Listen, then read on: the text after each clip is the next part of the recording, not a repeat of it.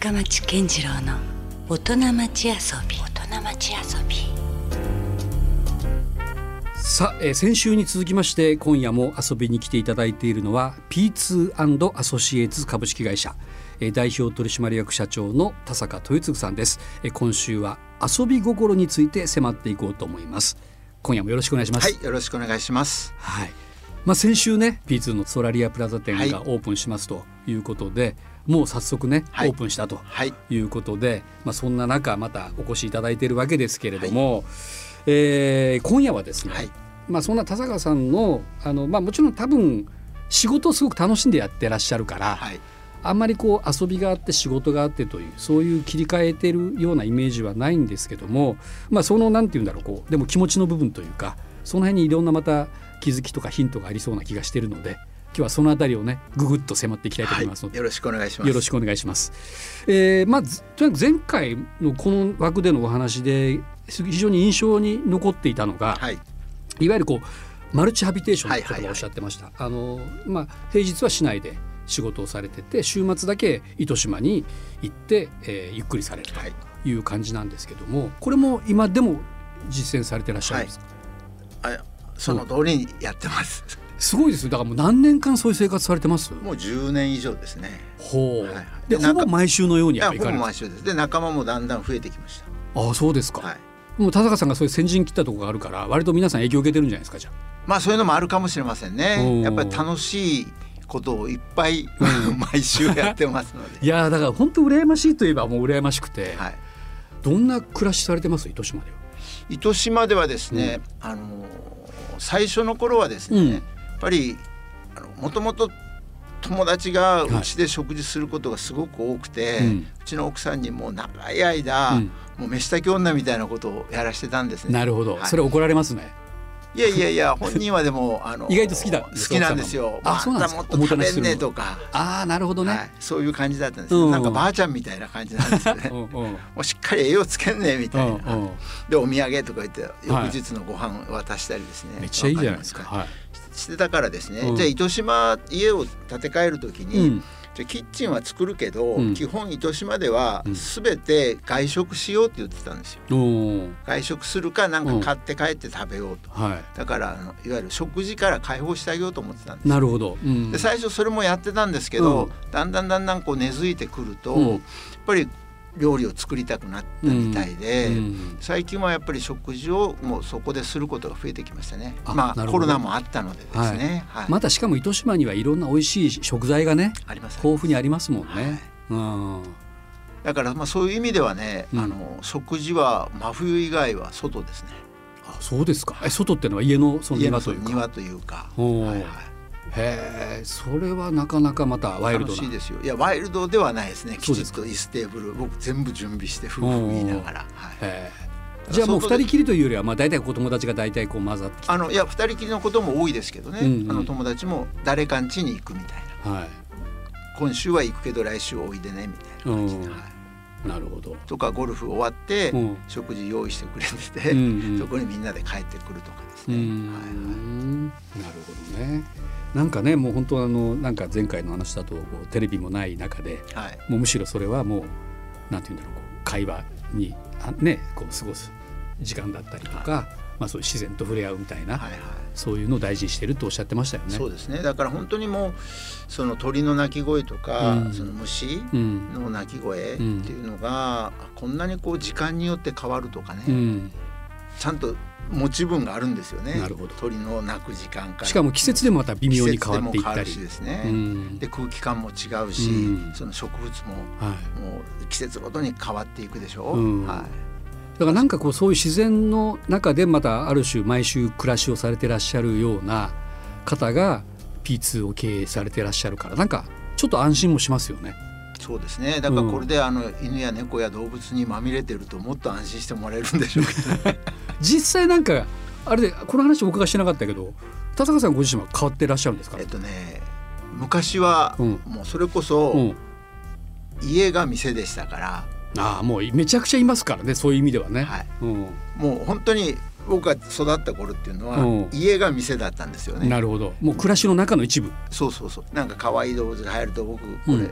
貸してって言ってずっと育てて、うんうん。すごく慣れた頃にうんいつの間にか売り飛ばされてました。あそれちょっと悲しいですね 子供からするとね。はいはい。ちょっとやっぱ情が映ってる頃に気が付くといなくなるみたいな。そうそうそうそう。ああなるほど、はい。なかなかこう寂しい日も結構あったりそうですね。はするわけですね。うん、もちろんその飼ってた犬猫が死んでしまうこともあるし、うん。その生き物が死ぬということがこんなに悲しいんだっていうのはうん。体験してきましたので、なるほど。で今の子供たちってもう本当にその家族がちっちゃくなってるじゃないですか、うん、せいぜい両親と暮らしてるそうですね。でおじいちゃんおばあちゃん別の別の。もしくは施設に入ってる、うん、で連絡があって、うん駆けつけた時にはうん。もう亡くなってると、うん。だから死に目に合わないとですね。よく聞く話でもありますし、はい。うん、でもその犬猫であっても、はい、本当にそのお自分のおじいちゃんおばあちゃんと亡くなるのと同じぐらいうん。悲しいんですよね。うん、どっちかというと生活を共にしてる時間が長いうん、犬猫の方がうん。ショックは大きいかもしれないですね。あまあね、なんかそんなことも本当現実起こってる感じなんでしょうね。はい。うんなんか遊びの話から暗い話になってあいやいやまあでもそれはそれでねなんかちゃんと受け止めなければいけないというか話でもありますし。どうですか？じゃあやっぱりその糸島でそういう何かこう自然の中で暮らしていることがやっぱし仕事にもやっぱ反映するというか影響を与えてます？そうですね。その自然の中で暮らしていると、うん。時間配分が違うんですね。うん。都会だと便利なので、うん。何でもあっという間に終わることがたくさんあるじゃないですか。確かに。でもい田舎でその家を含め、うん。まあ、広いはい。庭や雑草やうん、管理とかねそれだけで大変なんですよ草取りだけでも。何にするにしても時間かかるんですよ。うん。例えばさっきもじゃあ飯食おうかって言ったら、まず僕外に行って、うん。テーブルを出して、はい。椅子を並べて、うん。準備をするわけですよ、はい。だからそんなことでないじゃないですか。まあ普通の自宅だったらね、もうはい常にそのテーブルや椅子は当たり前にありますから。何をするにしても時間がかかる。うん。うん。でもちょっとその辺に植えているハーブとかがうん。ちゃんとうん。育ってくれて、うん。でそれをちょんちょんちょんとこう取って食べ物にプラスするとか、うん。もう枯れてると思ったのがん。またそこから芽が出てくると嬉しい、うん。うん。だからこの喜びを、うん。じゃあ都会で暮らす人たちうん。に何とか体験してもらう方法がないかっていうのが、うん。例えばプランツプランツの商品開発につながるとかですああなるね。ほど。はい。うん。そういうところからもじゃあその商品開発がまあ始まったりとかもあるわけですね。はい、あの芽が出ることに対してこんなに喜びがあるのかとか,、うん。だからプランツプランツ最初作った時に、はい。栽培セットで種をまいて、うん。芽がパッと出てきたうん。そしてそれがどんどん育っていく姿を見て、うん。当時僕50ぐらいだったかな、うん。感激するんですよ。うわー芽が出た。だから、うん。感激するし、うん。それに感激してる自分が、あよかったと、うん。なんかこんなこうピュアな心がね、うん。ちゃんと残ってる。子供の時にはねそういうことをはい。当たり前に感じてたことが。うん。だからそれを皆さんも絶対そうなんですよ、うん。忘れてるだけで、うんうんそういうチャンスがないから、うん。うんあじゃあもう本当になんか直結してる感じさえしそうですますね。だから自分がやりたいこと楽しいこと、うん感激したこと、うん喜んだこと悲しんだことうんこれを全部なんかしビジネス上でうん皆さんと分かち合いたいなと思ってるんですよ。なるほど。はいうんまあそういった意味では非常にこうなんて言うんだろうこうやっぱりこう物を売るということじゃないのかもしれないですね。そうですね。まあ、うん。いろんなことを体験してもらいたいので、うん。その体験する機会をうん。提供するということでしょうね。うん。それは喜びだったり悲しみだったり、はい。苦しみだったりするかもしれない。うんい。やもともとその郊外店の展開っていうのがねピッツさんのイメージでありましたけど、どうなんですか？それこそ糸島ぐらいではい、何かこうまた違った展開みたいなのはやりあたいね。今ちょっと険しい表情されたいややりたいんですよあ。やりたいんですか？やりたいんですよ。やりたいんですよ本当に。うはいんねなんかちょっとまた街中のショップとは全然違うさっきのプランツも含めてですけども、はいはいなんか P2 さんならでは的なはい。ことができそうな気もしますよね。もちろんあのそういうショップもたくさんありますしね、はいあのやりたいなと思ってますけど、ん。いや本当だったらもう本社を移して、うん。でもなんか合宿所みたいなのも作って社員は月金はみんな泊まれみたいな、いいですねそれも。いいでしょ？はい。うん。でね朝早く起きてうん。サーフィンしてうん。波が収まったら仕事しようとかうん。なんかねストレスがたまるとビーチバレーするとかいいじゃないですか。いやなんか生き生きした社員たちが生まれそういっぱいはい。それはそれで、うん。ただそうなると、うん。まあそのそういう居住スペースとか、うん。まあ、今皆さんい社員家がありますからね。まあもちろんそうですね。そことのこうマルチハビテーションになると、うん。まあ、結構コストもかかるだろうなとか大変だろうなとかですね、うん。なんかその実現できたらいいなと思ってます。そこはもう夢と現実の狭間でいろいろ葛藤も。そうですそうです。でもまあなんかこんなことやりたいなと思うところから、うん。じゃあ次はうん。その夢を実現する方法を考え出しますよね。うんうんだからスタートできるので、うん。やっぱりなんか二目当たりでね、うん。なんかやりたいですね。いやそうなんですよ。だからなんか今ですね私も糸島大好きなんで、はい。よく足しげく通ってる場所ではありますけども、なんかあの割とこう似通った店が多くなってしまってるなっていうか、まあそれはそれでまあ需要があるからっていうのはあるとは思うんですけどまあいろいろせっかくだったら糸島のより環境を生かすような、はい、いろんな多様性がまたお店の中にもあってもいいのかなと思ったりはしてるんですよ。やっぱりこう日本で唯一無二の場所になってほしいと思ってますし、うん。やっぱりあの海岸沿いっていうのははもう開発できないじゃないですか、はだからせっかくそういう環境なわけですから、うん。もう今のうちにもっとねうん。広告の規制をするとかね、うんうん。建物の規制をするとか、うん。まあ、僕らその外部のものといえば外部のものなんですけど、はい。やっぱ糸島を愛してるうん。わけですから、うん。そのかっこいいねって糸島って、うんこんなとこ日本と他どこもないよって言われるようにそんなことしたいですよねなっ。たら嬉しいですよね。ですよね。いやだからなんかこう今はもうもはや、えー東京や外資が入ってききてるぐらいな勢いの糸島だったりするのでなんかこうそのまあもちろんそのそれを全面否定するつもりは全くないんですけれども、まあまさに田坂さんのようなそういう糸島を愛している方がねよりそこを深めると間違いないものができる気もするんですよ。だからちゃんとしたフィロソフィーを持って、うん。きちっとそのショップ展開してある企業もあるので、はい。うんうん。そういうとこが入ってくるのはいいと思うんですよね。ははい。い、うん、ですよね。はい。うんうん、いやちょっとそれも期待していいですか？いつか。なんか実現する。たいですね。ただそうなると週末の糸島生活がなんかこう仕事まみれになってしまういやいやいやいや仕事ってほら一番楽しい遊びあですから。そっか。田坂さんそうですもんね、はい。別になんかそのいやどこにねこんな店作りたいとかあんな店作りたいとかこんな業態があったら楽しいだろうなってこう妄想するのが一番楽しいですよね。そうですよ、で思いついたらそれの実現に向かって行動を始めるわけですから。うん、なるほどね。だから今深町さんにおっしゃっていただいたことで少しこうなんかうん背中を押されたような気がしいます。やいやもうちょっとねそれをなんか今日はお伝えしたかったというか もう勝手なお願いではありますけどね、はいそんなのがあったらいいなと思ったりしてるんですけど、はい実際あのどうでしょう、まあ、P2 のこれからのビジョンでもいいですし、はいまあ、ペット業界が将来的に今後どうあるべきかというそういう話をねここでちょっとまた改めてお伺いしたいなと思うんですけど。はい。まああの遊びというテーマの中ではちょっと重たい話になるかもしれないんですけど、うん。はい。やっぱりあのペット産業って生き物を販売しうてん。成り立ってるわけじゃないですか。でその生き物っていうのはひょっとしたら、うん。その人に捕まえられて売られてるものもあれば、うん。えー養殖されて、うん。必要以上に増やされてうん。売られてるものもあるんですね。はい。でそういう動物たちがずっとこう生きていけるように食べ物だったり、うん飼育する環境を整えたりしてな成り立ってるわけですよね。でその動物たちが僕はこうより自然に、うん。その本来のいる場所うん。で生活するのが一番いいと思ってるので、はい。その外来種と呼ばれるね、うん。動植物もたくさん日本に溢れてますよね。確かに。もうちょっとそれはもうどうしようもないっていうのも事実かもしれないけれども、やっぱり本来その原産地うんっていうのが一番その住む環境に合ってるわけですから、うん。そこで暮らすべきだし、うん。これまでのように、うん。その人間の都合でうん。いろんな種を掛け合わせたり、はい。えーもう今はほとんどないんですけど例えば犬を強く見せるためにうん。耳をカットするとか、うん。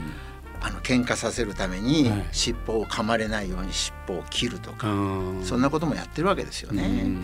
だからそういうこうか過去の、うん。まあ、今も続いてるかもしれないけれどもやっぱり良くないことを改善していかないと、もうペット産業と呼ばれるほどの規模になってます、うん。もう1兆円1.5兆ぐらいまでのあビジネスになって規模にるので。はい。うん。あの存続できないと思うんですね。うん。あのこれは言い換えるとその人間のエゴが通用しなくなる。うん世の中に向かえば向かうほど、うん。今までやってきた当たり前のことがうん。おかしいだろうとうんいうんですね。うん。で、えー動物保護団体さんもたくさんいらっしゃって、いろんなご意見をいただいたりして、うん。正しいこともあれば、うん。過剰なこともあるんですね。うん。だからそういうことのこううまくバランスを取りながら、うん人も含めてうん。ノーマルなうん。世の中にこう変わっていくことが、うん。本当のその持続可能な世うん。の中になると思うんですね。はい。だ僕らはペット業界にありながら、うん。ペット業界の中の問題定義をうん。どんどんやっていこうと思ってますし、はい。過去もやってきました。うん。だからこんなことを過去業界はやってたけどこれおかしいからうん。もうやめますと。うん。例えばあの B2 では今犬猫の販売一切やってません。うん。無責任という方もあるんですよ。うん。自分は P2 で犬を飼いたいのになんで売ってないんだと。ねその需要はありそうなんですけどね。あるんですね、うん。でも一方ではその殺処分される犬猫たちのその育てたいっていう方うん。にそういう犬猫を紹介するっていうのも大きな役割だと思うしですね、うん。正直に言うとやっぱり犬猫子犬をちゃんと育てて、お客様にお渡しするまでっていうのはすごいコストがかかるんですね、うん。手間暇かけて。はい、でそれに対して万全の体制でうん。会社を運営しようと思うと、うん。正直コストが合わないんですね。なるほど。はい、うん。一頭の犬のうん。販売価格うん。から得られる利益うん。をお客様にお渡しするまでうん。そのバランスを見たら合わないんです、うん。だから僕らが企業としてやっていこうとすると、うん。そのやれることとやれないことがもうはっきりしてるんですよ。うん。あの労働時間の問題もあります。はい。い、ははい。年間休日の問題もあります。うん。ますます休みは増えます。うん。その中で、ん。その売上と経費のバランスを考えるとですね、うん。本当にやれることとやれないことがあるんですね。うん。でも一方で、うん。本当にペットなしペット大好きな人がうん。個人事業主であったりすれば、うんどれだけ働いてもいいわけですよ。うん。労働時間の規制ないですからね。うんうん。はい、家族でブリーダーをやるとかうんいうと本当に愛情を込めて、うん。もう24時間、うん。もう犬たちのためにはい。猫たちのためにうん。自分の時間を費やすことができてうん。それに対して何の NG はないんですね。確かにそういうボランティア精神に溢れてる方も結構ペット周りにもたくさんいらっしゃいますもんね。はい、だから極端に言うと、ん。今国の指導だと、うん病気で死にそうな犬がいると。うん。6時になりました。うん。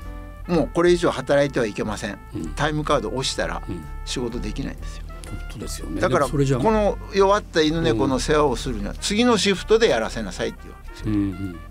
だから正直言って、うん。その今のそういう労働環境の中では、やっぱりそういうことはできないですよね。だから難航体制それこそ24時間。うんもう病院のようにねうん。あの社員を用意できるかというとそれはちょっと難しいんですね。うん。だからできることとできないこと。うん。企業でできることと個人でできること。うん。をはっきり見極めてうん。うまく調整していけばうん。まだまだペット業界はうん。伸びると思うんですよ。なるほど。はい。うん。でもなんかさっきのお話で、まあ、ある意味こう資本主義の限界みたいなところが来ててはい。でいろんな価値観もどんどん変わっていっているという意味ではまさにでも田坂さんそこもすごく時代を確実に捉えてらっしゃるというか、うんうんそんな中でどうあるべきかっていうのがねもうビジョンとしてすごくはっきり見えてらっしゃいますね。うんだからそういう意味で本当に自分たちがうん楽しんでうんやれることをやっていこうと思ってるんですね。うんはいなるほどね。はいまあだからこれからじゃあ10年後の P2 ってどうなってるんでしょうね。どうなってるんでしょうね。ありますかね。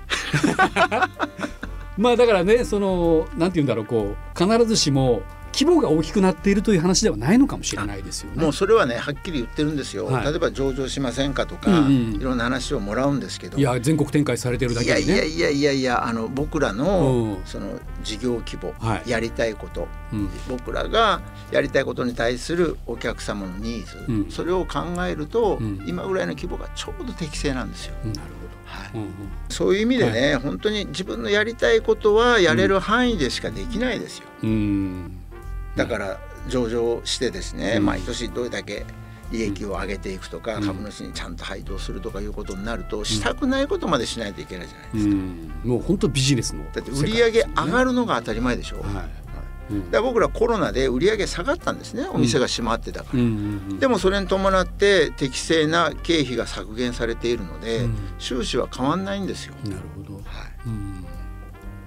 まあ、そういった意味ではじゃああのもうまさにもう持続可能なサイクルに入ってますね。そうですね、うん。はいはいはいだから無理をしたら無理をしないもっとさらに無理をしないといけない、うん。したくないことにも手を出す、うんうん。まあ、ちょうどいいだから塩梅っていうのがそうです。やっまさにぱあるんですね。ちょうどいい塩梅です。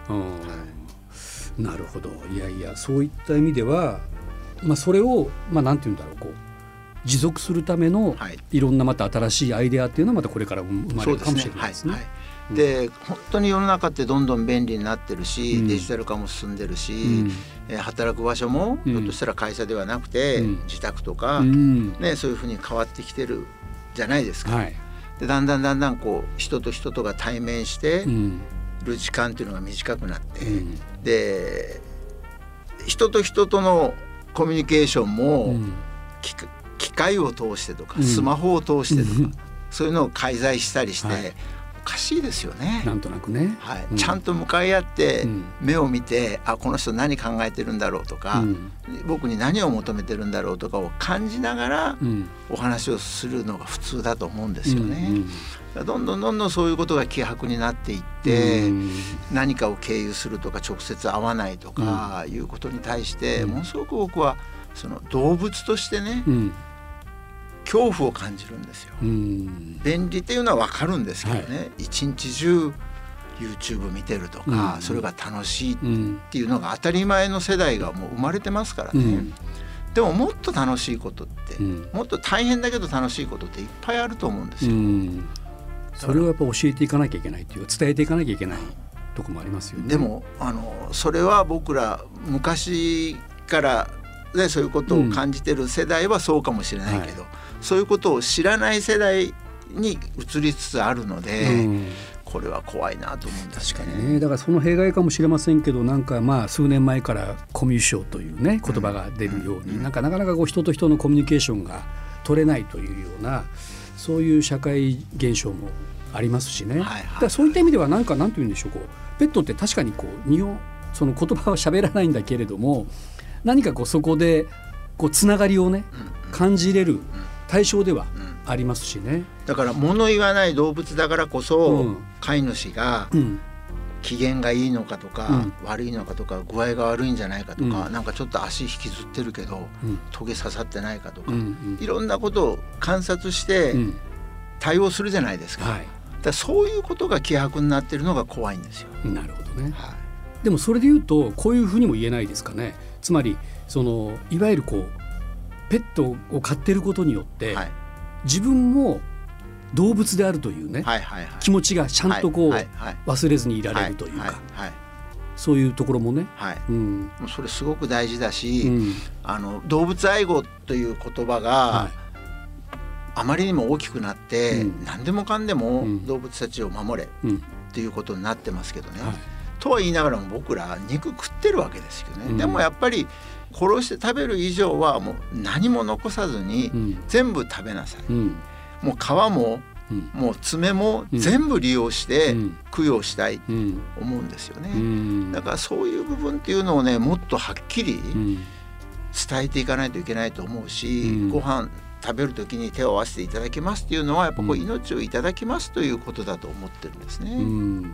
まあ動物の一部としての責任というか。はい、命をいただく責任ですよね。うんうん。はい、あの動物だけに限らず、うん。植物もそうですよね。お米だって生き物ですから。ね。はい。うん。だから残さない。うん。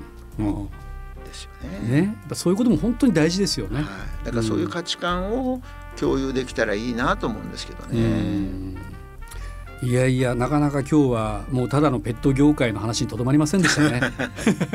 なんか生きていくことのねなんか一つこう大きなヒントみたいなものもいっぱいはい。なんか聞けたような、はい。そんな気がしますよ。ははい。い、まあこれからねまあそのとはいえあの P2 のソラリアプラザ店もねオープンしたばっかりですし、またあの福岡の人にとってみれば、えー、そういうペットを飼ってらっしゃる方にとってはもう本当に馴染み深い場所が戻ってきたなというタイミングでもありました、はい、まあ、どうですか？あのせっかくなんで、はい、今ラジオ聞いてらっしゃる方に、はい、ソーラリアプラザ店こういうふうになってるんで、はい、ぜひあの来てほしいというメッセージ、まああのー、すごい便利な場所です。とにかく、うんうん、イムズの時は4階まで上がってきてもらうのに、うん、まあ、ご不自由をかけたんですけど、うん、今度はもう通りから階段トントントンと降りてくるとありますし、ライオン広場の方からもすぐ入れますし、うん。はい、何よりもそのワンちゃん連れで車で来られても、うん、エレベーターでズドンと地下1階まで降りてもらうと、うん、あのエレベーターのすぐ横にソラリアプラザに入るちっちゃい入り口があるんですね。この入り口はあの私どもの P2 につながっててダイレクトに入れますので P2 のための通路と。はい。まあ、そういう意味ですごく便利ですし、あのかん他の施設もそうなんですけど、うん、館内のスタッフさんが休み時間に、はい、あのよく遊びに来てくれるんですね。あなるほど、はい、癒されるのじっとハムスターを見てあ、うん、元気になったと言ってまた売り場に戻られるので、なるほどね。まあ、そういう利用方法もあるし、うんまあ、何よりもあのスケール感を感じて、はい、商品量たくさんありますし生き物もおりますし、あの楽しい空間になっておりますので、ぜひおいでください。お待ちしております。いやいやもう本当ね今までベールに包まれてたわけですからね、はい、ここで一気にまあ皆さんにもあのご利用いただける状況にはなっています、えー、P2 ソラリアプラザ店は、えー、地下1階で、えー、オープンしております。まあその他のねお店ももちろんたくさんあるわけですからまあこの辺りはですね P2 ということでインターネットで検索をしていただくといろいろ情報にたどり着けるんじゃないでしょうか。えー、じゃあぜひですね田坂さん、はい、また3年後ぐらいはい。